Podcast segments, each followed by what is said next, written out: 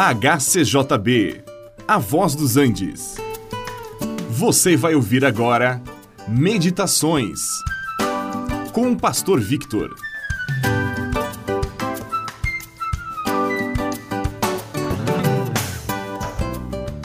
A Bíblia nos fala de uma vida após a morte. Também nos fala sobre o que vem depois, visto que a morte do corpo não é o final de tudo, é apenas o final de uma etapa da nossa existência. Para aqueles que creem numa vida depois da morte do corpo, há dois destinos mencionados nas Escrituras. Existe uma vida junto a Deus, que é a vida nos céus, também chamada de paraíso em alguns lugares. Existe outro destino sem Deus, ele é conhecido como o inferno, também como lago de fogo ou a segunda morte.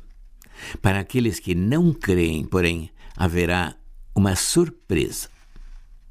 Enquanto nós vivemos neste corpo, nós temos a possibilidade de escolher entre qual destino eterno nós vamos escolher.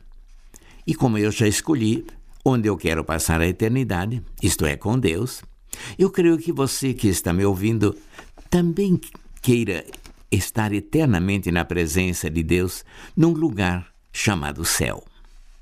Agora, antes de falar um pouco a respeito do céu, eu quero lhes falar como chegar lá, porque talvez alguém ainda não saiba. Quando o Senhor Jesus disse aos seus discípulos que ele iria partir desta vida, um deles lhe perguntou aonde é que ele iria e como poderiam saber o caminho. Jesus lhe respondeu: Eu sou o caminho, a verdade e a vida. Ninguém vem ao Pai, que está nos céus, a não ser por mim.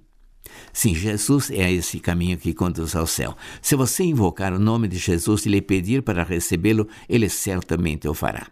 Pois todos quantos o receberam, que entregaram a sua vida a eles, esses se tornam filhos de Deus passarão a eternidade com ele, porque esta é a vontade de Deus.